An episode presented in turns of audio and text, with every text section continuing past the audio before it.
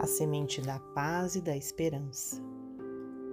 Nesse instante em que pedíamos com fervor, vi que um foco de luz atravessava a pesada atmosfera, banhando aquelas frontes imersas no martírio. Nenhuma delas percebeu aquele clarão. Somente em alguns notei o eflorescimento de uma estranha ansiedade que representava ligeiro alívio ao mesmo tempo.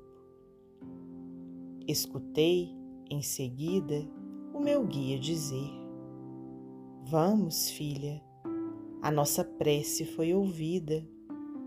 Se os sofredores não conseguiram receber seus benefícios imediatamente, pelo estado de dor e de endurecimento em que se encontram, basta, para nossa alegria, que algumas dessas almas vagamente tenham sentido o sagrado influxo dos nossos apelos, porque hoje, nesses corações que experimentaram o anseio da felicidade e da perfeição, plantamos com as nossas rogativas sinceras os lírios perfumados da paz e da esperança